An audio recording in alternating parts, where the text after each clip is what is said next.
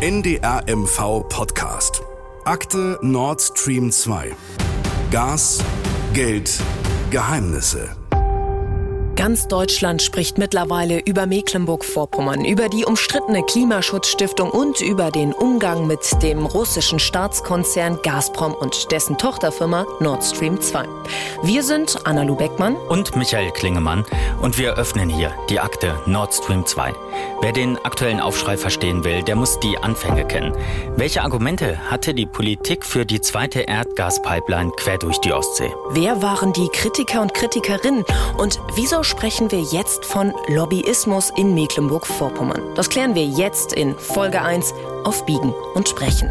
Wir sehen in dieser Pipeline eine besondere Wichtigkeit, weil sie die wirtschaftlichen Beziehungen auch zwischen Mecklenburg-Vorpommern und Russland stärkt. Schwerin ist das Sinnbild, wie Korruption und fossile Energien zusammenhängen. Ich glaube nicht nur Deutschland und Mecklenburg-Vorpommern, sondern wir waren überzeugt, Europa braucht Nord Stream 2. Warum hat man eine kriegsführende Diktatur nach wie vor unterstützt? Die Fragen wurden 2014 gestellt, die wurden 2015 gestellt, die wurden 2016 gestellt. 2017, 2018, 2019, 2020, 2021. Nord Stream 2, das sollte ein Jahrhundertprojekt werden. Eine Pipeline quer durch die Ostsee von Russland nach Deutschland. Technisch noch viel besser als der Vorgänger, hieß es. Für das Vorhaben gab es auf jeden Fall viel Rückendeckung aus Berlin und ganz besonders viel aus Schwerin. Darauf wollen wir uns jetzt konzentrieren. Unter dem damaligen Ministerpräsidenten Erwin Sellering sein Name, da ging es los. Und auch seine Nachfolgerin als Landeschefin, Manuela Schwesig, die war begeistert. Sie selbst will uns kein Interview für diesen Podcast geben, also hören wir mal in unser Archiv, wie ihre Unterstützung über die Jahre hinweg klang. Wie Sie wissen, steht die Landesregierung hinter dem Projekt Nord Stream 2. Die Ostsee-Pipeline muss fertiggestellt werden. Die Fertigstellung der Ostsee-Pipeline liegt auch im deutschen Interesse. Was wir mittlerweile wissen, bei dieser Fertigstellung der Pipeline unterstützten Regierungsmitglieder aus dem Nordosten den russischen Staatskonzern politisch. Klingt irgendwie komisch, oder? Ist aber so. Beweisen lässt sich das mit dem internen Schriftverkehr aus der Staatskanzlei. Da gab es viele E-Mails zwischen Ministern, Staatssekretären und Nord Stream 2 Größen. Vera Delilia Hotko ist Investigativjournalistin von der Transparenzplattform Frag den Staat. Und sie hat sich diese Unterlagen auf dem Rechtsweg beschafft. Wir haben sie nach ihrem Eindruck von dem Verhältnis zwischen Regierung und Staatskonzern gefragt man merkt schon, dass es ein ziemlich enges Verhältnis zwischen der Landesregierung und der Nord Stream 2 AG, die ja den Bau der Nord Stream 2 Pipeline vorantreibt, gibt. Unser Datensatz geht bis zum Jahr 2016 zurück und auch dort beginnt schon der Kontakt relativ früh. Es kommt eben zu einem Auftakttreffen zwischen der Nord Stream 2 AG und der Landesregierung im Frühjahr 2016. Dort wird eine Präsentation von der Nord Stream 2 AG vorgestellt, bei der um Unterstützungsbedarf Bedarf aus der Politik gebeten wird, eine politische Flankierung der Neuausweisung und es sei von großer Wichtigkeit und sogar ein entsprechender Kabinettsbeschluss in der laufenden Legislaturperiode wäre wünschenswert. Das war noch weit vor der Gründung der Klimastiftung, zeigt aber schon mal ungefähr das Verhältnis zu dem Ganzen. Nord Stream hat sich also offenbar passende Kabinettsbeschlüsse von der Landesregierung gewünscht. Für eine schnelle, reibungslose Genehmigung von Nord Stream 2 werden von der Landesregierung sogar zwei Mitarbeiter extra für diese Pipeline im Bergamt Stralsund eingestellt. Und es gibt unzählige Kontakte zu dem Thema. In den vergangenen zehn Jahren gab es mindestens 90 Treffen und Telefonate zwischen Landesvertretern und Nord Stream 2 Größen. Das geht aus einer kleinen Anfrage des Grünen Abgeordneten Hannes Damm hervor. Hannes Damm, merkt euch diesen Namen schon mal. Wir werden ihn in diesem Podcast noch häufiger hören. Ja, aber warum das alles? Warum wollte die Landesregierung eigentlich Nord Stream 2? Hören wir mal in unser Archiv rein. Wir brauchen mindestens das Gas als Übergangstechnologie und der Weg in die Erneuerbaren, in die saubere und in die grüne Energie ist richtig und die Pipeline wird uns auf diesem Weg helfen, davon bin ich fest überzeugt. Die Ostsee-Pipeline ist natürlich ein wichtiger Wirtschaftsfaktor für das Land. Natürlich geht es auch bei diesem Projekt um Arbeitsplätze. Denn wir sprechen hier über ein großes Infrastrukturprojekt, das eben nicht allein ein russisches Projekt ist, sondern ein Infrastrukturprojekt im Interesse von Deutschland, von Westeuropa. Wir sehen in dieser Pipeline eine besondere Wichtigkeit, weil sie die wirtschaftlichen Beziehungen auch zwischen Mecklenburg-Vorpommern und äh, Russland stärkt. Fassen wir mal zusammen. Fünf Gründe sprechen laut Landesregierung für Nord Stream 2. Erstens, die Erdgasleitung sei eine sogenannte Brückentechnologie. Russisches Gas sei notwendig, um die Energiewende zu schaffen. Zweitens, Nord Stream 2 sollte so die Energiesicherheit gewährleisten. Drittens, ganz einfach, die Pipeline sollte Jobs ins Land bringen. Viertens, Nord Stream 2 sei ein Projekt für ganz Deutschland, sogar für ganz Europa. Und das fünfte Argument, es würde die Beziehungen zwischen Mecklenburg-Vorpommern und Russland stärken. So die Argumentation über Jahre von Seiten der Landesregierung, auf der sie teilweise bis heute beharrt. Und so viel kann man sagen, sie hatte ein Beispiel direkt vor der Nase, wie es laufen kann. Denn häufig gehört ja dort, wo es eine 2 gibt, auch eine 1 dazu. Also vor Nord Stream 2 gab es schon Nord Stream 1. Wir wagen jetzt einen kleinen Rückblick mit Robert Schubert aus dem NDR Vorpommern-Studio in Greifswald. Er berichtet seit Jahren über Nord Stream und er hat auch den Bau der ersten Pipeline verfolgt. Die Anfänge dafür reichen zurück in die 80er Jahre. Damals gibt es erste Ideen und Pläne der Honecker Staatsführung für eine Erdgasleitung durch die Ostsee zwischen der Sowjetunion und der DDR allerdings bei weitem nicht in dem Ausmaß, wie sie später einmal gebaut werden sollte. Und dann ist es Altkanzler Gerhard Schröder, der diese Idee aufgreift und bei einem Besuch im Jahr 2006 in Lubmin bekräftigt. Das ist äh, nicht nur eine Vision, das ist ein festes Vorhaben, das wir realisieren wollen. Einige Jahre und zahlreiche Planungen und Umweltgutachten später ist es soweit.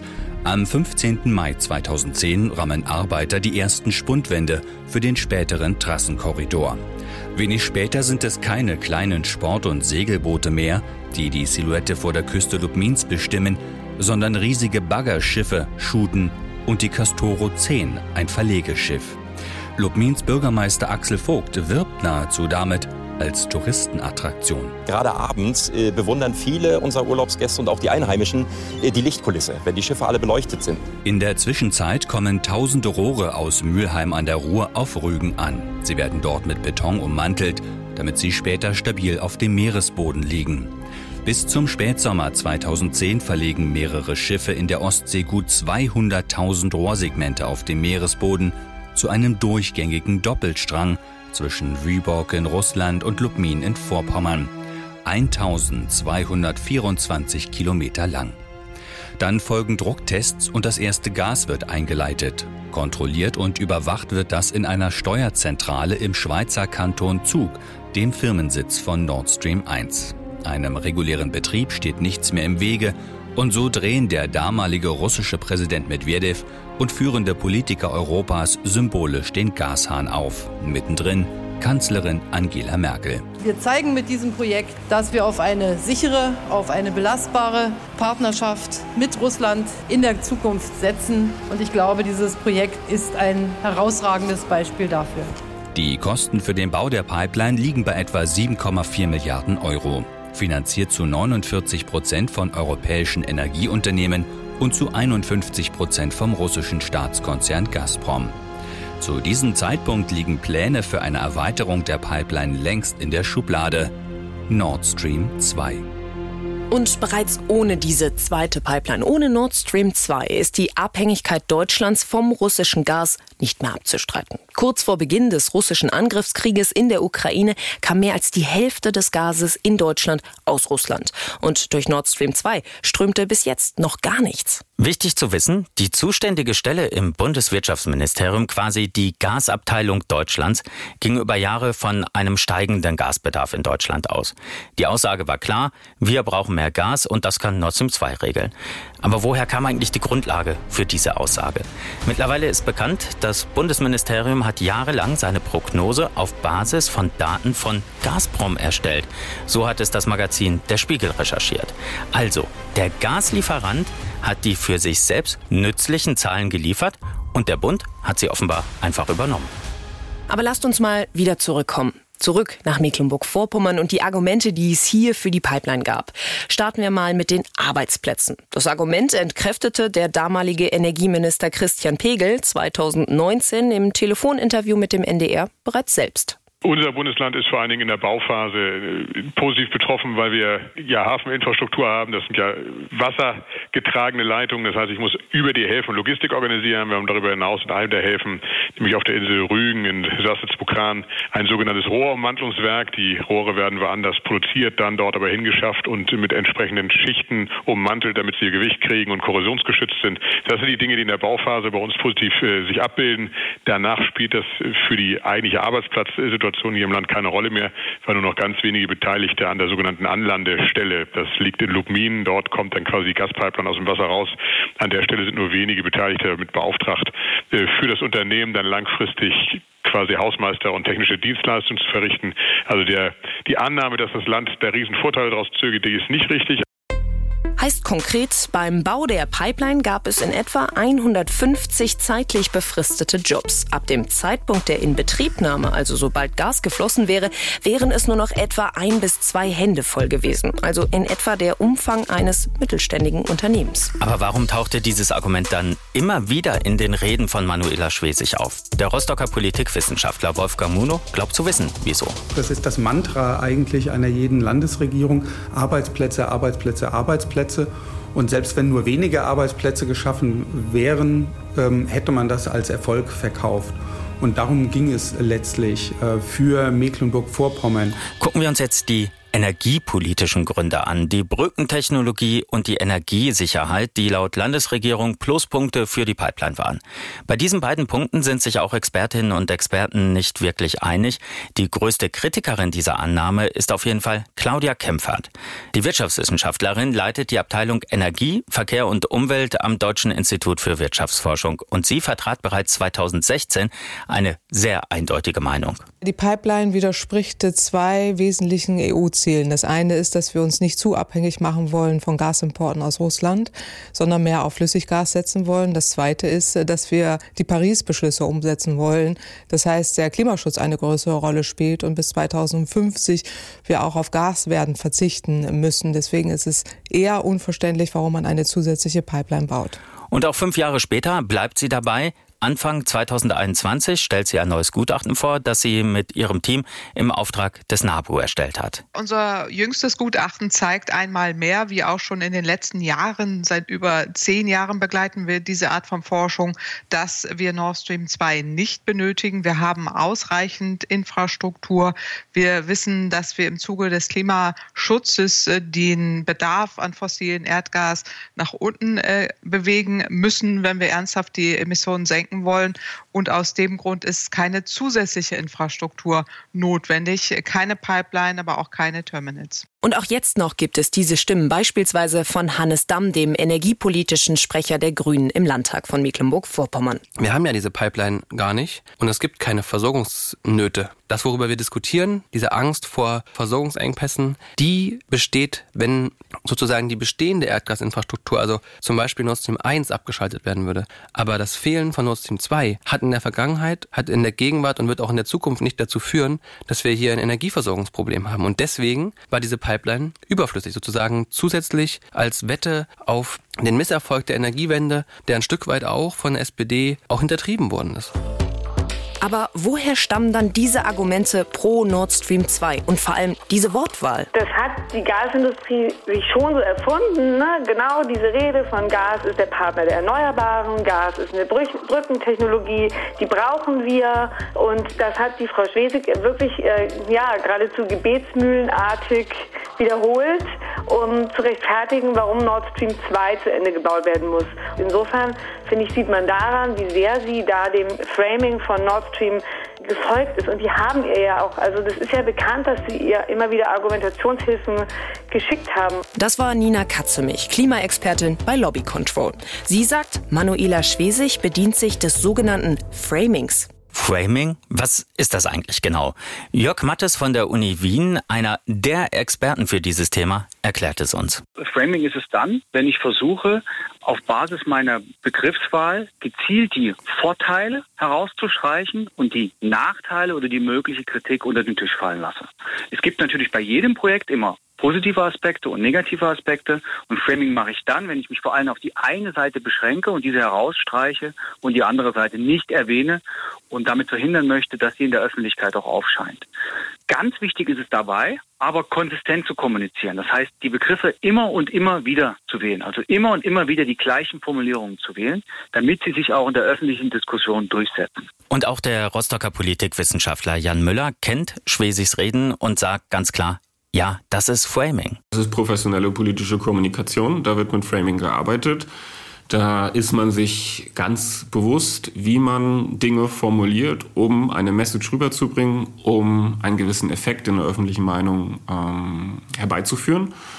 Und klar, hier hat man sehr positive Frames genutzt. Dass das so läuft, das scheint normal zu sein, aber es kommt trotzdem nicht gut an, beispielsweise in der aktuellen Opposition, wie hier vom Fraktionsvorsitzenden der FDP im Landtag, René Domke. Mit einer ständigen Wiederholung pflanzt sich das ein. Das, das ist ja genau, womit wir es zu tun haben. Dass äh, in weiten Teilen der Bevölkerung eben gar nicht, die haben daran geglaubt und die glauben wahrscheinlich bis heute noch, äh, wenn dieses äh, mantraartige ähm, Herbeten der, der Gründe und der Darlegung äh, kommt. Und genau da müssen wir vielleicht erschaffen, Klarheit reinzubringen und eben wegzukommen von einem Wording, was gar nicht haltbar ist und was vielleicht auch damals gar nicht haltbar war. René Domke werden wir noch ein paar Mal hören. Doch woher stammen dann jetzt diese Worte, diese Frames?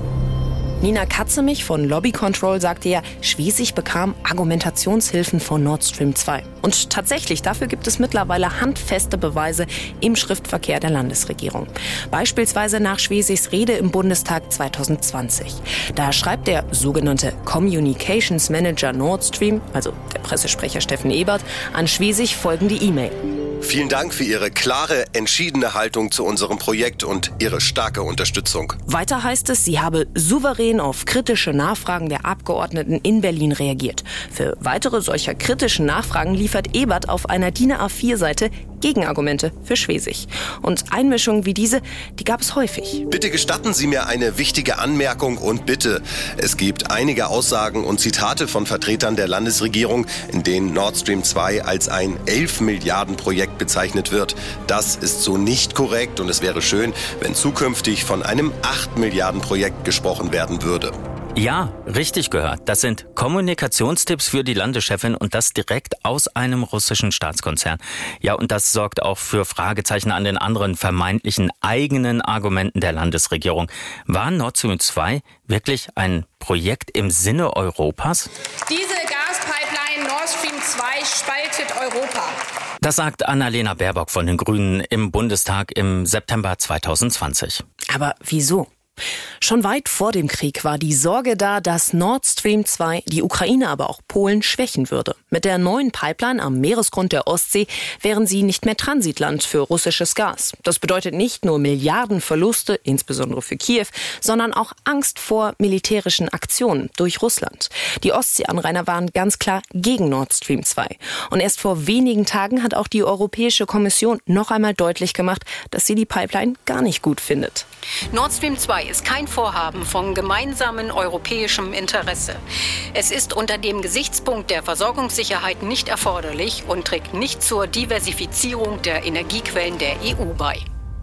Ein Projekt, das alle in Europa wollten, das war es offenbar nicht. Richtig wäre wohl eher ein Projekt, das in Europa auch anderen außer Deutschland im Sinne der Gasversorgung geholfen hätte. Wir haben es am Anfang gehört. Mecklenburg-Vorpommern erhofft sich über dieses Projekt Nord Stream 2 einen besseren Draht zu Russland. Einen noch besseren, muss man eigentlich sagen. Denn das Land setzt bereits unter Erwin Sellering auf einen sehr russlandfreundlichen Kurs. Ein Beispiel.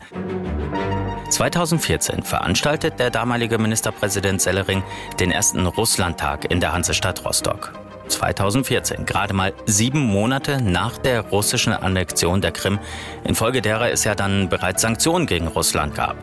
Ungeachtet dessen findet aber von da an alle zwei Jahre dieser Russlandtag statt, teilweise mit 10.000 Euro von Nord Stream 2 gesponsert. Und bei diesem sogenannten Unternehmertag sollen Weichen für die gemeinsame Wirtschaft gestellt werden. SPD-Spitzenpolitiker wie Gerhard Schröder, Sigmar Gabriel oder Matthias Platzek sind Gäste, genauso wie russische Minister. Ob nun die Annexion der Krim, der Fall Nawalny oder der Abschuss der Passagiermaschine MH17, um mal nur einige Schlagworte zu nennen, es gab wohl genug Situationen, in denen dieser russlandfreundliche Kurs auch in Mecklenburg-Vorpommern hätte überdacht werden können. Aber das Land bleibt dabei. Zur gemeinsamen Partnerschaft gehört eben auch, dass wir Projekte, die uns verbinden, vor allem voranbringen. Aber das heißt auch, dass man auch über Dinge, wo man unterschiedlicher Meinung ist, offen miteinander spricht. Das verstehe ich unter Dialog. Dialog ist nicht, dem anderen Unterstützung zu entziehen. Was wir gerade gehört haben, das war die Reaktion der Ministerpräsidentin, nachdem sie vom NDR gefragt wurde, wie das Land auf den Fall Nawalny reagiert. Und die Nord Stream 2 AG hat sich währenddessen auch größte Mühe gegeben, damit auch große Teile der Bevölkerung vieles gut finden.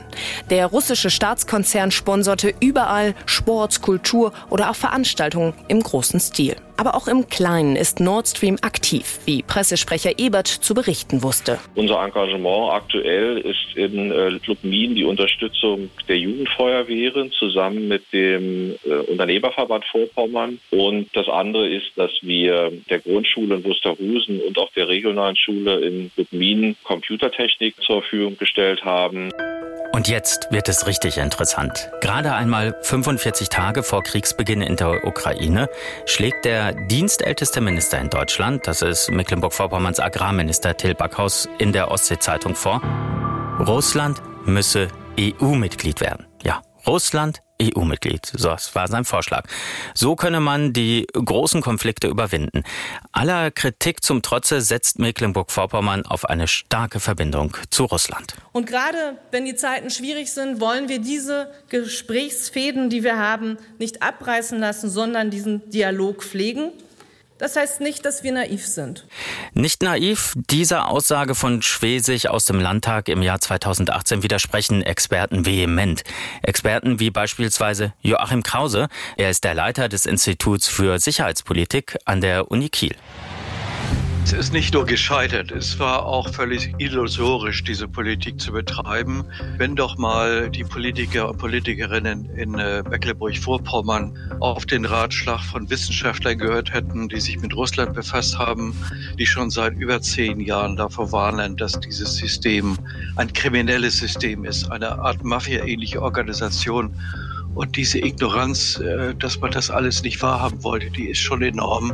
Und zwar auf Bundesebene, aber auch insbesondere hier auf Landesebene. Diese Russlandpolitik hinterlässt Fragen, auch bei dem Abgeordneten Hannes Damm. Na, Mecklenburg-Vorpommern ist da immer schon als besonders russlandfreundlich aufgefallen.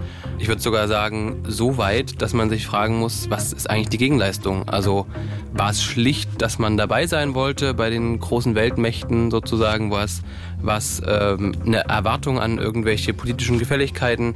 War es besondere Umstände, die hier im Bundesland vielleicht besonders gut sind, um russische Interessen ähm, ja, außerhalb Russlands durchzusetzen, wirtschaftliche Interessen vor allem. Die Frage nach den Gegenleistungen können wir aktuell nicht beantworten. Aber wir haben bei Wissenschaftlern in der Opposition und bei Lobby Control nachgefragt, wie sie das alles, was hier in den vergangenen Jahren gelaufen ist, nennen würden. Und die Antworten sind zugegebenermaßen ziemlich krass. Das ist definitiv Lobbyismus. Die Frage ist, was man für starke Worte da noch wählen kann. Ich würde sagen, das geht auf jeden Fall auch in eine Richtung von politischer Korruption. Wenn man das zulässt, begibt man sich natürlich auch in Abhängigkeiten. Unseres Erachtens geht das eigentlich schon über das normale Maß an Lobbyismus ganz weit hinaus. Korruption und Bestechlichkeit, ja. Das wären so die Dinge, um die es hier geht. Vielleicht war es ein kollektives Irren, aber es kann eben auch, auch andere Interessen dahinter gesteckt haben.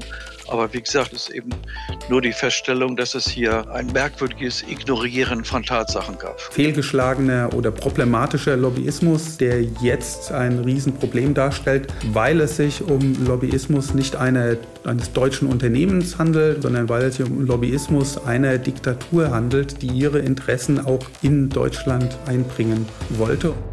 Nachgefragt beim damals zuständigen Minister, Herr Pegel.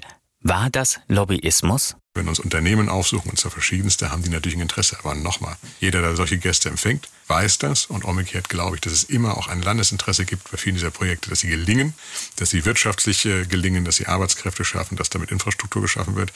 Dann gibt es also zwei Interessenvarianten. Die eine ist die, die die Regierung immer wahrzunehmen hat, nämlich die dieses Landes. Und dann gibt es ein eigenes unternehmerisches Interesse. Aber das erwarte ich, kann jeder abwägen und auch genau im Zweifel isolieren, auch klar die Grenzen setzen, was er eben aus Landesinteressegründen da nicht mitgehen kann. Und vor gut zwei Jahren ist das Landesinteresse Nord Stream 2. Der Bau der Pipeline bewegt sich in Richtung Zielgerade. Bis auf einmal alles auf der Kippe steht. Die Lage ist ernst. Wenn dieses Gesetz noch kommt, dann wird es sehr schwer für die Pipeline. Etwas, was sich unter Freunden, die in der NATO miteinander verbunden sind, überhaupt nicht gehört. Es war klar, dass der Druck erhöht wird. Weltpolitik in Mecklenburg-Vorpommern. Drohungen und Sanktionen. Das alles in Folge 2. NDR MV Podcast. Akte Nord Stream 2. Gas, Geld, Geheimnisse. Ein Podcast des NDR Mecklenburg-Vorpommern.